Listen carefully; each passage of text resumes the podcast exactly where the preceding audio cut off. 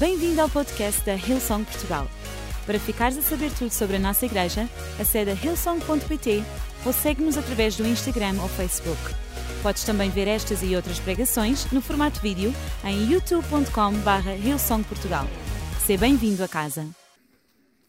Se tiverem Bíblia ou aplicações, podem ler em Atos 10 ou aí em casa. E estou-vos estou, estou a dizer para ler, porque à última hora decidi ler mais versículos do que aqueles que enviei para a multimédia. Portanto, se tiverem uma aplicação, abram em, abram em Atos 10. Vamos ler a partir, a partir do versículo 9. E a culpa não é da multimédia, é minha, porque eu só lhes mandei uh, sete versículos e vou ler mais. Por isso, desculpem-me, queridos, é assim. Diz o seguinte: Subiu Pedro ao terraço para orar, quase à hora sexta. Estou a ler no sítio certo? Estou.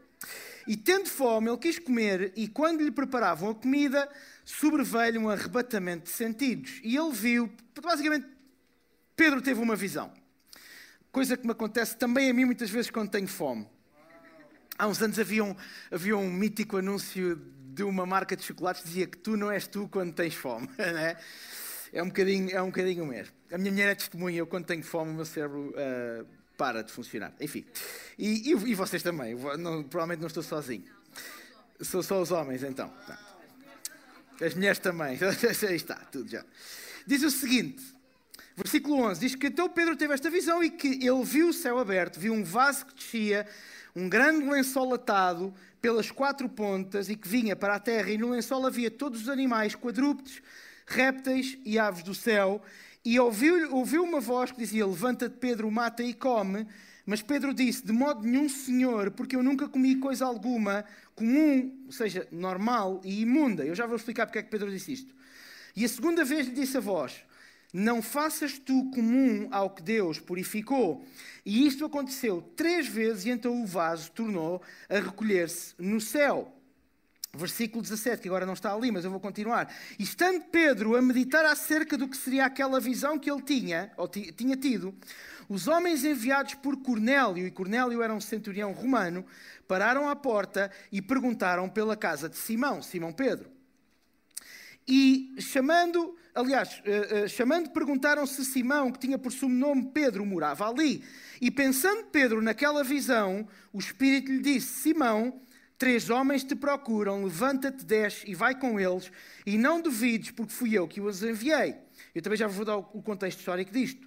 Descendo Pedro para junto dos homens, disse: Sou eu quem vocês procuram. Qual é a causa pela qual vocês estão aqui? E responderam: Cornélio, o centurião, homem justo e temente a Deus, que tem bom testemunho de toda a nação dos judeus, foi avisado por um anjo para que te chamasse à sua casa e ouvisse as tuas palavras. E então, chamando-os para dentro, os recebeu.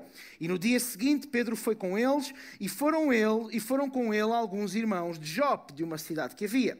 E no dia seguinte chegaram então a Cesareia e Cornélio os esperava e já tinha convidado os seus parentes, ou seja, a família de Cornélio, Cornélio já o tinha convidado para estarem lá quando Pedro chegasse à sua casa, bem como os amigos mais íntimos. E entrando Pedro, saiu Cornélio a recebê-lo e prostrando-se Cornélio a seus pés, o adorou.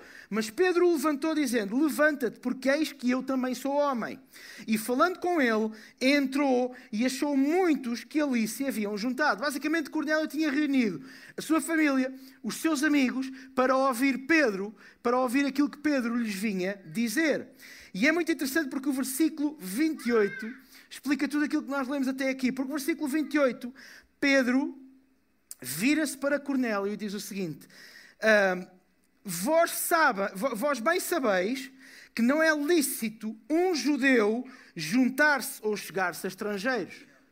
Que era o caso de Cornélio e que era o caso de toda, provavelmente quase toda a gente que Cornélio tinha chamado.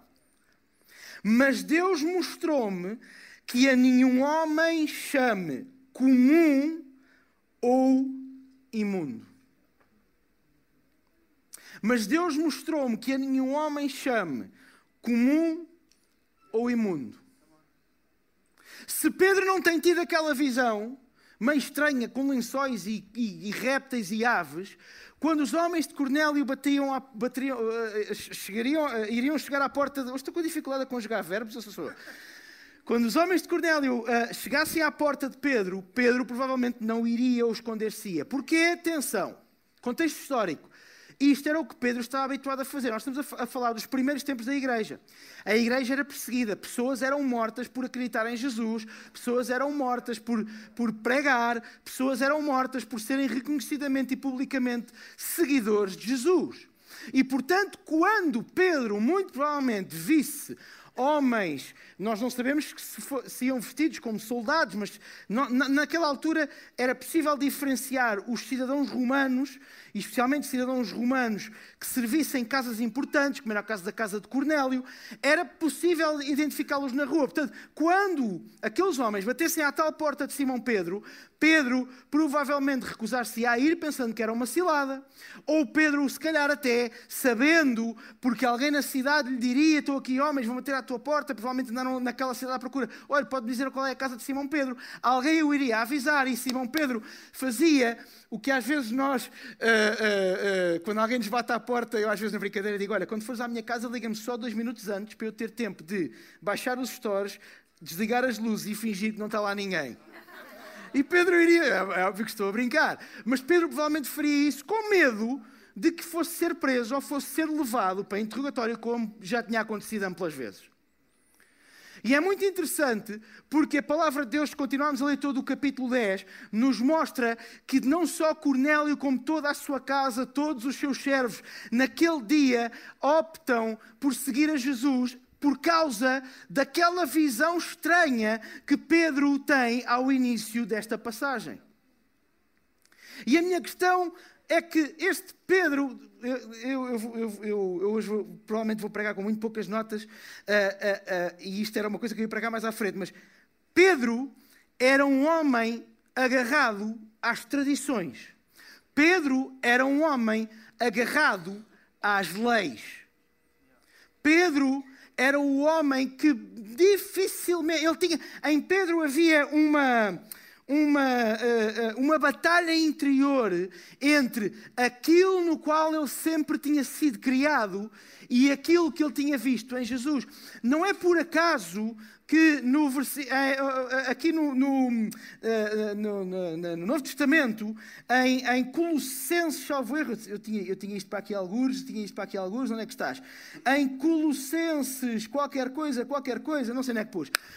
Não é por acaso que o apóstolo Paulo, a determinada altura, escreve numa das cartas, creio que é aos Colossenses ou aos Gálatas, agora não tenho aqui bem presente, ele escreve que ele repreendeu Pedro. Porque Pedro se comportava de uma maneira quando os seus amigos judeus não estavam e de outra quando os amigos judeus vinham ter com ele. Aquilo que Paulo diz é: quando, ele, se fosse nos dias de hoje, Paulo teria escrito qualquer coisa como: quando tens aqui os teus amigos judeus contigo, tu afastas-te afastas dos gentios, das pessoas comuns, às quais és próximo quando os judeus não estão cá. Porque, porque queres manter um determinado tipo de aparências, porque sabes que não é bem visto a um judeu estar com os gentios. Portanto, Pedro era um homem relativamente agarrado a tradições, por isso é que quando ele vem, quando ele vê, tem, tem a visão, e na visão a Bíblia nos diz que uh, apareceram aves do céu, répteis e todo o tipo de animais quadrúpedes, isto chocava com os ensinamentos de, da lei que Pedro provavelmente tinha ouvido em criança, na sinagoga, qualquer coisa do género, em que a Bíblia, lá no Antigo Testamento, na lei de Moisés, era muito clara acerca de que nós não podíamos comer determinadas coisas, que havia alimentos que eram impuros, que não deviam ser consumidos pela nossa boca. Mas isto é o mesmo. Desculpem que vou ter que beber água. Este é o mesmo Pedro, no entanto, e aqui mostra-se o quão agarrado ele é às tradições, porque em Atos 10 ele diz isto, mas lá nos Evangelhos há uma altura em que ele ouviu da boca de Jesus, na primeira pessoa, salvo erro em, em, em Mateus 15, ah, quando o próprio Jesus, perante uma parábola que ele contou, e Pedro faz uma pergunta, Jesus diz: Não é o que entra pela boca do homem que o contamina porque aquilo que nós comemos, isto são as palavras de Jesus, claro, um português assim um bocadinho mais, mais moderno, aquilo que nós comemos passa pelo corpo e acaba na latrina, é essa, é essa a expressão utilizada por Jesus, mas o problema é aquilo que está e sai pela boca. É isso que contamina o homem. E Pedro ouviu isto na primeira pessoa e ainda assim, quando tem uma visão daquelas, ainda diz: Não, eu não era capaz de comer alguma coisa imunda. Eu não era capaz de comer alguma coisa ordinária no sentido de comum, de normal. E a minha questão, e eu hoje tenho alguns pontos para uh, uh, vos trazer, é que é exatamente por este rótulo de normal, de comum, de ordinário, no sentido de ser. Ordinário é uma, é uma palavra que no português ganhou outro, outro sentido, mas na verdade, ordinário é uma coisa normalíssima. É uma coisa ordinária. Por isso é que extraordinário é uma coisa fora do normal. E, e, e, e a minha questão é que nós muitas vezes estamos a estar, estamos no mesmo lugar de Pedro e tiramos valorização a coisas normais, ordinárias do dia a dia, achando que elas não têm poder, achando que elas não foram feitas para nós. Da mesma maneira que Pedro achava que aquela visão, aqueles animais, não tinham sido feitos para consumo dele. Ou seja, nós olhamos para coisas do nosso dia, olhamos para coisas da nossa vida e não lhes damos poder nenhum.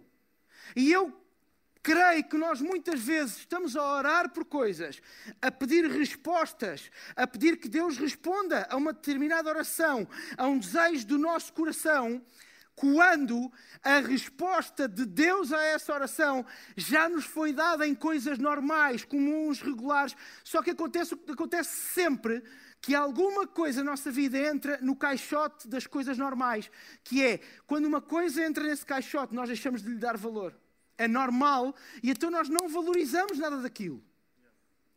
E vamos ser francos, quando, a maior parte das vezes, claro que nem sempre, às vezes a nossa oração é tão desesperada que nós oramos por um resultado sem saber o caminho. Mas normalmente, quando nós oramos por um resultado, vamos ser francos, nós já idealizamos um caminho.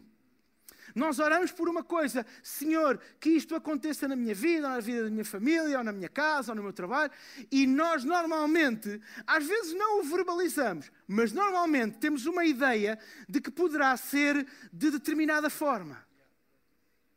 O que não está errado. Agora, o que está errado é quando nós falhamos a resposta, porque a resposta não vem na forma que nós pensávamos. Eu vou ter que pedir o micro de mão porque a minha voz não vai aguentar este micro até ao fim. Vocês têm aí, por favor.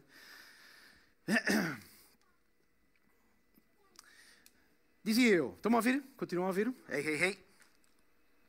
E eu sei que vou parecer o pastor Mário, mas vou pedir para me darem um bocadinho de munição aqui em cima do palco. mas nós eh, muitas vezes falhamos. Um, respostas que já vieram à nossa vida, através de pessoas que já estão na nossa vida, de recursos que já nos foram acrescentados, porque já os normalizamos. Já olhamos para eles como uma coisa absolutamente comum. E o que acontece é que nós muitas vezes não colocamos aqui. Aqui há, uma diferença daquilo que nós fazemos e aquilo que nós vemos aqui nesta passagem. É que para Pedro aquilo era alguma coisa imunda e por isso ele não queria mesmo. Para nós, muitas vezes, pode não ser imundo, mas é, passa completamente despercebido e o resultado final é o mesmo. Não tiramos nenhum poder daquilo que nós rotulamos de comum. Nós não tiramos nenhum poder daquilo ao qual nós já nos habituamos. E só voltamos a dar poder a uma coisa à qual nos habituamos quando a perdemos normalmente. Nós só damos valor à água quente que, que, que corre na nossa torneira no dia que ela falta que há um dia destes lá em casa não houve água quente. E eu, como sou um gajo rígido, não consegui tomar banho. A minha mulher sofreu nesse dia e tomou banho de água fria. Ainda hoje estou, ainda hoje estou orgulhoso da minha, da minha mulher. Mas coisas que nós só nos apercebemos quando elas faltam e a nossa vida está cheia delas. Primeira coisa que eu te quero relembrar é que Deus usa as coisas comuns e normais Normalmente, nós estamos à espera só de coisas extraordinárias. Nós estamos à espera daquela grande voz de trovão. Nós estamos à espera daquele grande acontecimento. Nós estamos à espera que o Ruben tire o microfone, porque já me está a chatear solenemente. Fora daqui. Nós estamos à espera que Deus fale de uma determinada maneira, nós estamos à espera que seja uma coisa bem visível, que toda a gente veja, que toda a gente venha confirmar, e meu Deus, a voz de trovão. E se nós olharmos para a palavra de Deus, é verdade que acontece com Pedro, uma visão, um arrebatamento de sentidos. Há pessoas que têm visões, às vezes Deus fala diretamente connosco, mas a maior parte das vezes Deus fala através das coisas do dia a dia, absolutamente normais. E nós Tantas vezes, porque estamos habituados, porque retiramos poder, porque mesmo nas pessoas que estão à nossa volta, nós as consideramos às vezes banais, estamos habituados à sua presença. Sabem, há casamentos que acabam, há relacionamentos familiares que se deterioram, exatamente porque, porque o marido e a mulher deixam, de, começam a dar-se por garantidos. Estão tão habituados um ao outro que já acham que o outro está lá sempre, que não cuidam do relacionamento, que não cuidam da casa, não cuidam da família. Mas Deus move-se nas coisas normais e nas coisas comuns. Ele, ele, ele, usa as coisas especiais, não me, não me interpretem mal. Mas ele usa coisas absolutamente normais. É por isso que nós olhamos para pessoas que são usadas na Bíblia. Nós olhamos para os discípulos de Jesus. Pedro. Pedro era uma pessoa regular, normal, era um pescador. Pedro não tinha o dom da palavra. Muitos dos outros discípulos eram cobradores de impostos, outros eram pescadores. Moisés era gago. Há tantos e tantos casos na palavra de Deus onde parece que as pessoas, claro, nós agora já conhecemos a história e vemos todas as coisas extraordinárias, mas se nos esquecermos do que está para a frente e olharmos para o momento em que elas são escolhidas, o que é que eles tinham de mais? O que é que os, o que é que os tirava do, do, do fora do comum? Muitas vezes muito pouco. Um desejo no coração, não tinham extraordinárias capacidades ou competências. Aliás, Moisés diz quando, quando Deus lhe diz para ser ele a liderar e ir falar com o faraó: Eu! Eu! Eu gaguejo! Eu nem falo bem! E há tantos casos assim.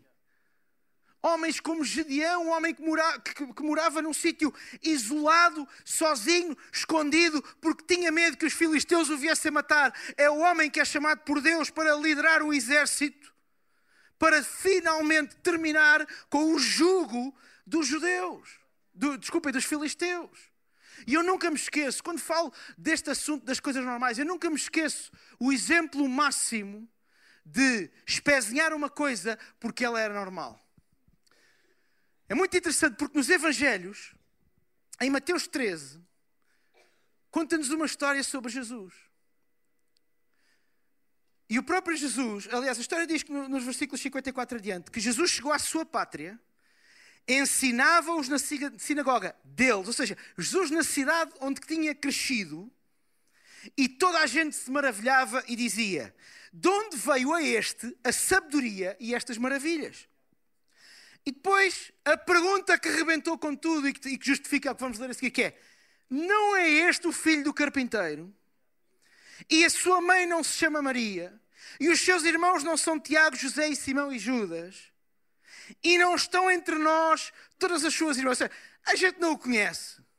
Nós não o vimos a crescer aqui. E depois perguntavam: então de onde é que veio isto tudo a este homem? E o que é interessante é que o resultado final disto, depois em 57 e 58, diz que se escandalizavam dele. Ou seja, ficaram, ficavam abismados. Não é possível. Não é possível. E por causa disso, Jesus disse: Não há profeta sem honra, a não ser na sua própria pátria, a não ser na sua própria casa. E reparem qual foi o resultado disto, versículo 58. E não fez ali muitas maravilhas por causa da incredulidade deles. Jesus é o exemplo máximo de, por causa da normalidade, por causa de, ah, mas eu vi-o crescer, é impossível. É impossível este homem falar desta maneira porque eu vi-o crescer. Ele não é filho da Maria e do José. E não é irmão do X, do Y e do Z. Nós não vimos a crescer. É pá, desculpa lá. Não é, não, é, não é possível que aquele rapaz tenha dado neste profeta. E por causa disso, eles limitaram a própria ação de Jesus naquele lugar. A ponto de Jesus dizer: Bom, não há profeta sem honra a não ser na sua própria terra. É preciso um homem vir à sua própria terra para ser desonrado.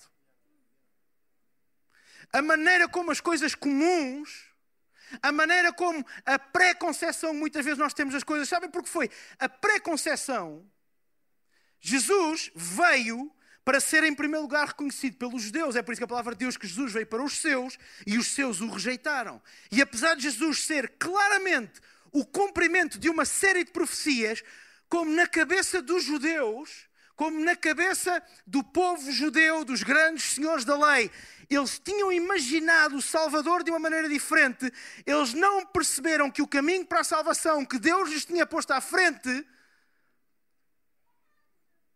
era diferente do que eles tinham imaginado e por isso recusaram Jesus. E nem discerniram os óbvios sinais que Jesus veio cumprir e eles conheciam o Antigo Testamento melhor do que nós. Sabiam-no de ponta a ponta e mesmo assim não discerniram os sinais de que aquele era o Filho de Deus a ponto de o terem matado. Porquê? Porque Jesus não cumpria o caminho que eles achavam que deveria ser o Salvador. E por isso rejeitaram a salvação que tinha a personificação em Jesus. Tornaram uma resposta de Deus a uma oração de centenas e milhares de anos num homem crucificado numa cruz. Vejam o que não podemos nós fazer às coisas do nosso dia a dia quando nós não lhes reconhecemos aquilo que na verdade Deus as mandou à nossa vida para ser. Quando nós, por exemplo, rejeitamos as dificuldades, quando nós permitimos que as dificuldades roubem a nossa fé, nós estamos a roubar aquilo que Deus quer fazer em cada uma das nossas vidas. Sim, também através das dificuldades. Quando nós rejeitamos aqueles momentos na nossa vida em que nada parece correr bem e rejeitamos aquilo que Deus nos quer ensinar durante a tempestade, o lugar onde Deus nos quer levar durante a tempestade, quando nós rejeitamos tudo isso, nós também rejeitamos aquilo que Deus quer fazer na nossa vida. Porque muitas vezes lá está, ou porque rotulamos de normal e é isso tiramos o poder, ou porque o caminho é diferente do que nós tínhamos imaginado e com isso rejeitamos aquela resposta. A questão é que para nós olharmos para aquilo que Deus quer fazer na nossa vida de uma forma em que não perdemos aquilo que é normal, em que não perdemos aquilo só porque é um bocadinho fora daquilo que nós tínhamos pensado, nós precisamos de um elemento fundamental. E o elemento fundamental que nós precisamos é a fome. E é por isso que nós devemos guardar a nossa fome. A palavra de Deus diz que a alma farta pisa o favo de mel. E às vezes nós rejeitamos coisas que Deus traz à nossa vida, respostas a, orações que nós oramos, vindas do céu, porque temos uma, uma, uma alma que não tem mais fome. Porque não, não tem mais fome. É uma alma que está saciada. Às vezes pode não estar saciada de fartura. Às vezes é uma alma que está saciada de vitimização. Às vezes é uma alma que está saciada de determinados vícios. Já agora, a vitimização é um grande vício. E é talvez dos mais destrutivos. Quando a única coisa que nós conseguimos ver quando olhamos à volta é a nossa posição de vítimas, aquilo que basicamente nós estamos a fazer é que nós estamos a sabotar a nossa mente. Porque estamos a dizer que nada daquela situação se deveu àquilo que nós fizemos ou dissemos ou pensámos. E isso não é verdade. E a vitimização é um engodo para que nós nunca mudemos. E é muito confortável no curto prazo. É muito confortável. Desculpa, eu vou dar um exemplo muito mundano, mas é a mesma coisa que eu estar no mundo do futebol e sempre que eu perco a culpa é do árbitro. Foi sempre o malvado do árbitro. O árbitro é que, o árbitro isto, o árbitro aquilo. E de facto há alguns clubes personificados por pessoas aqui na primeira fila. Estou obrigado, obrigado. Estou obrigado, estou obrigado. Estou obrigado. Mas muitas vezes nós ficamos neste lugar e, e na vida é sempre o árbitro. É sempre culpa do árbitro. Mas porque, Deus, porquê? Já viste o que é que me fizeram? Já viste aquilo? E o que é que a minha família me fez? Olha o que os meus pais me fizeram há 20 anos. Olha o que os meus irmãos. Olha o que os meus filhos. Olha o que o meu patrão. Olha o que me fizeram na igreja. E estamos sempre, a única coisa que nós conseguimos ver é um lugar da vitimização. Eu não estou a dizer que tu não possas ter sido maltratado, injustiçado. É claro que já foste e também já maltrataste e injustiçaste outras pessoas. Não, não te coloques só de um lugar porque provavelmente já estiveste nos dois. Mas o que tu nunca podes fazer, nem eu, é olharmos para tudo e sermos sempre a vítima. porque nós não somos sempre a vítima. Há sempre alguma coisa que nós podemos, poderíamos e poderemos vir a fazer de uma forma diferente. E enquanto nós olharmos e formos exclusivamente vítimas, nada vamos mudar. Nada vamos mudar. Vamos manter sempre o mesmo padrão e muitas vezes até nos vamos fechar mais um bocadinho, não permitir que as pessoas cheguem ao pé de nós, exatamente porque continuamos a achar que o problema é todo mundo e não nós. Mas guarda a tua fome. Retira todas estas coisas que te matam a fome. A vitimização mata a fome por mais de Deus. O contentamento exclusivo com as coisas deste mundo mata a fome que nós temos por Deus. Há pessoas para quem a estabilidade mata a fome que nós temos de Deus. Guarda a tua fome. Porque se tu não guardas a tua fome, o que vai acontecer é aquilo que eu disse há pouco e que está em Provérbios. É quando a nossa alma está forte, nós pisamos as coisas mais simples. Nós pisamos as respostas às orações, nós pisamos o propósito de Deus, porque temos uma alma farta, não precisamos de mais, não precisamos de mais alimento. E nós precisamos de um pouco de. Eu gosto desta passagem de Pedro. Aliás, eu, eu gosto de Pedro. Acho que Pedro era genuíno em tudo aquilo que ele fazia, para o bem e para o mal. Pedro era destemido, cometia os seus erros, e, e, tem vários deles. Mas eu gosto de Pedro pela sua genuinidade. Pedro é um, como devem calcular, não conheci Pedro pessoalmente, mas uh, embora aqui alguns de vocês pelo tamanho das brancas não andaram longe. eu não conheci Pedro pessoalmente, mas Pedro parece ser uma daquelas pessoas, como dizem os ingleses: What you see is what you get. Aquilo que tu vês é aquilo que tu tens. Não há grandes surpresas em Pedro. É um homem genuíno, um homem com as suas dificuldades, um homem que sim negou a Jesus. Um homem que sim, que tinha alguns comportamentos às vezes, como aquele que há bocadinho eu contava e que levou Paulo a ter que o corrigir. Mas também foi o homem que andou sobre as águas. Também foi o homem que confessou que Jesus Cristo era Filho de Deus. É interessante, como Pedro parece estar até um pouco às vezes no melhor e no pior, não é?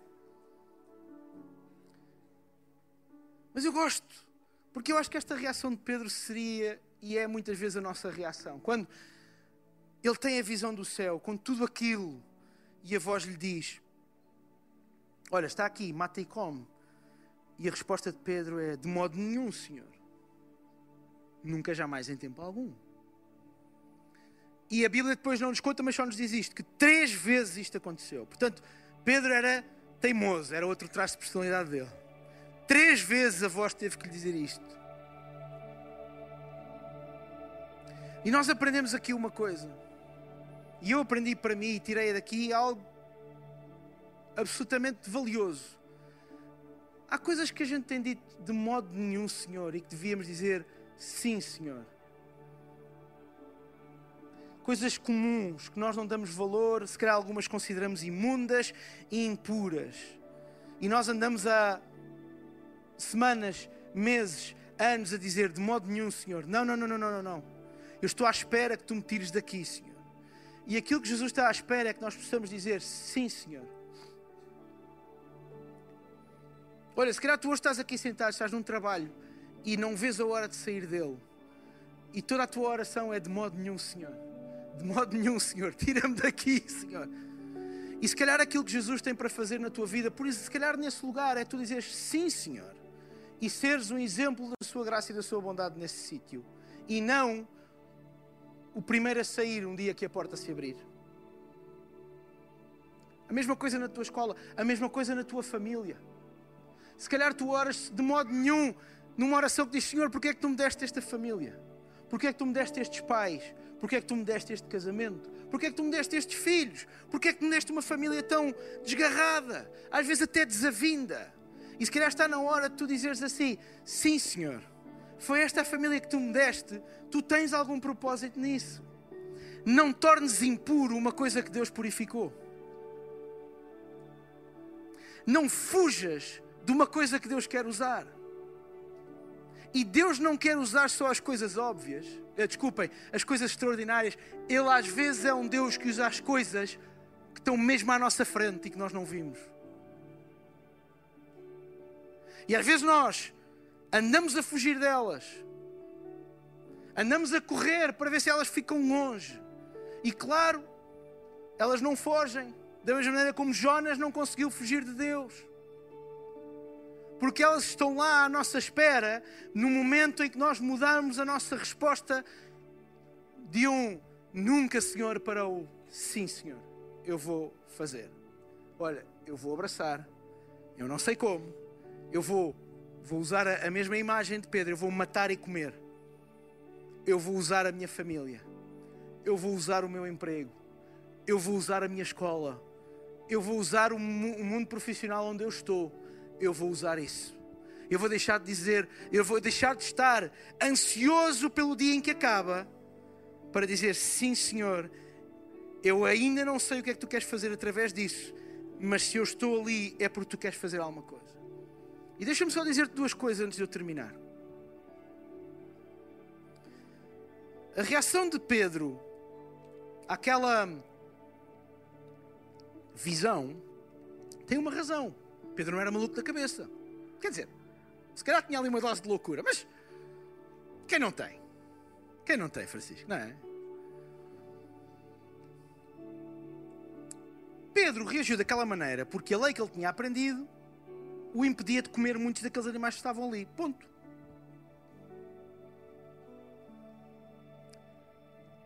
Que leis é que, leis, eu e tu aprendemos que nos estão a impedir, que tradições nas quais nós crescemos, que coisas que nós acreditamos e que nos limitam, é que hoje nos estão a impedir de dizer, em alguns momentos, sim, Senhor,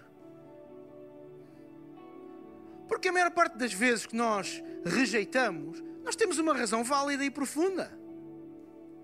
Nós não rejeitamos porque somos más pessoas. Não, muitas vezes há uma razão. Há uma razão na nossa mente, no nosso coração, para dizermos: não, eu não consigo, não, eu não vou, não, eu sei que isso é errado. Será? Será?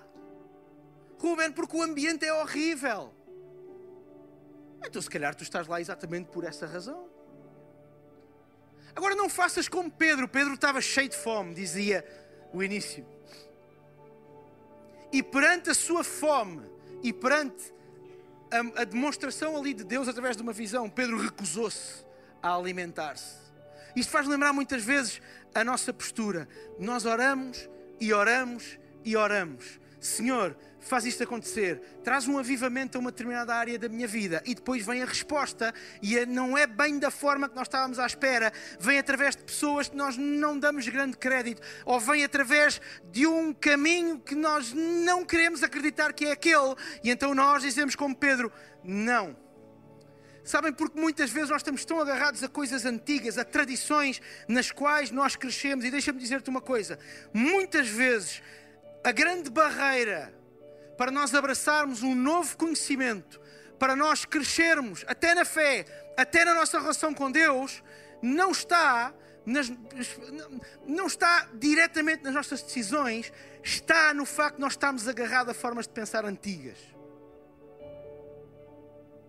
E ficamos tão agarrados a formas de pensar antigas que nos dizem, por exemplo, se tu estás a passar por A é porque pecaste.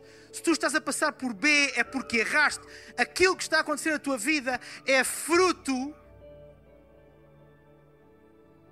do teu pecado, do teu erro. E entendam, é, eu sei que quando nós erramos, o pecado tem uma consequência. Mas é uma consequência natural. Quando nós viramos à direita, nós temos uma consequência, nós tomamos um caminho para a direita. É uma consequência natural mas tu estás, estás sempre a tempo de corrigir a tua ação. Tu estás sempre a tempo de corrigir o teu caminho. Acontece que nós estamos, estamos tantas vezes completamente certos de que aquele conhecimento antigo que nós tínhamos é o caminho, que nós falhamos em entender as coisas novas de Deus.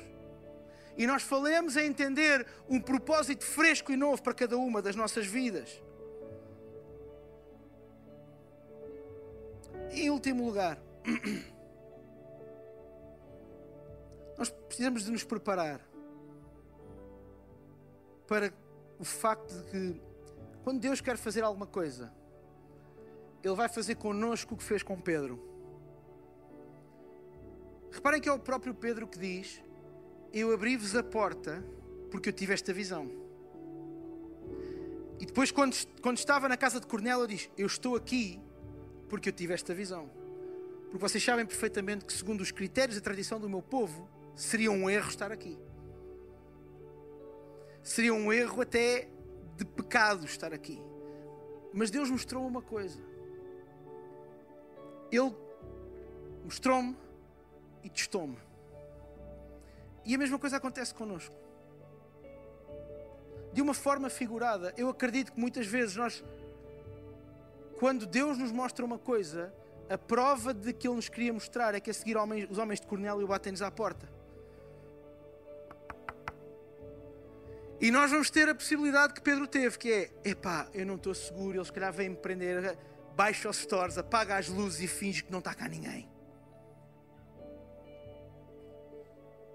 Mas Pedro não fez isso. Ele aceitou, aliás, ele diz que até convidou os homens depois a entrar na sua casa. E só no dia a seguir é que partiram, para ter com Cornélio. E a mesma coisa acontece connosco. E a minha pergunta é tão simples: nós estamos preparados para os homens de Cornélio baterem à porta e nós dizermos sim, senhor? É que quando Deus nos manda a informação e uh, parece tudo até ok, mas quando a coisa vem para o teste, vem assim para a vida real, e de repente aquilo que nós ouvimos, aquilo que nós ouvimos da parte de Deus, aquilo que nós fomos, se calhar, inundados de conhecimento num domingo, chega à segunda-feira e os homens de Cornélio, na nossa vida real, batem-nos à porta. Qual é a nossa resposta? Porque Deus não é um Deus de conhecimento, Ele é um Deus de conhecimento e de ação. Deus não te dá o conhecimento para aumentar o tamanho do teu cérebro. Alguns de nós precisamos, eu sei, mas Deus dá o conhecimento para que no dia a seguir nós possamos colocá-lo sobre carris a nossa vida diária. É esse o objetivo. E eu diria que para muitos de vocês o homem de Cornélio vai nos bater à porta. E qual é que é a nossa reação? Qual é que vai ser a nossa resposta aos homens de Cornélio? Entendem o que é que eu quero dizer? Qual é que vai ser a nossa resposta ao momento em que o conhecimento com o qual nós fomos confrontados vai ter que ter uma disciplina prática no dia de amanhã? em que tu dizes: Bem, eu não posso esconder mais, bem, eu não posso fugir mais, bem, eu tenho aqui uma oportunidade. E é muito interessante porque aquela visão causou, e o facto de Pedro ter abraçado aquilo, causou a conversão de uma alta patente romana, que era Cornélio, da sua família, dos seus servos, e muito provavelmente foi um dos pontos de entrada do Evangelho em Roma. Foi a conversão de Cornélio. no meio de um império romano que estava ligado a toda a Europa por relações comerciais e por estradas, era a maneira mais rápida do Evangelho chegar a sítios, olhem, por exemplo, como aqui onde nós estamos hoje, a Península Ibérica, ou ao norte da Europa, ou ao norte de África. Porquê? Provavelmente Cornélio terá tido um grande papel nisso, porque de repente o Evangelho chegou a uma alta patente romana, alguém importante naquele contexto. Lembremos-nos que quando nós avançamos ou deixamos de avançar, também não é só a nossa vida que está em jogo. É a vida de pessoas que nós passamos ou deixamos de influenciar. É a vida de pessoas que deixam de ter o nosso exemplo de fé ou passam a ter o nosso exemplo de fé. Amém?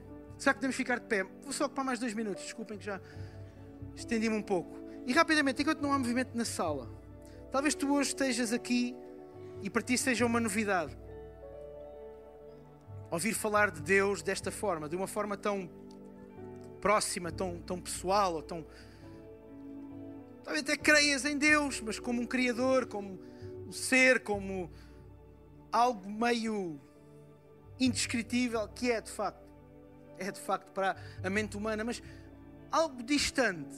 E hoje vamos falar de Deus desta forma tão, tão próxima isso despertou uma centelha no teu coração. Eu quero dizer, ainda bem que estás aqui hoje. E eu quero te incentivar que tu hoje possas passar de uma relação distante com o teu Criador para uma relação de proximidade com o teu Criador.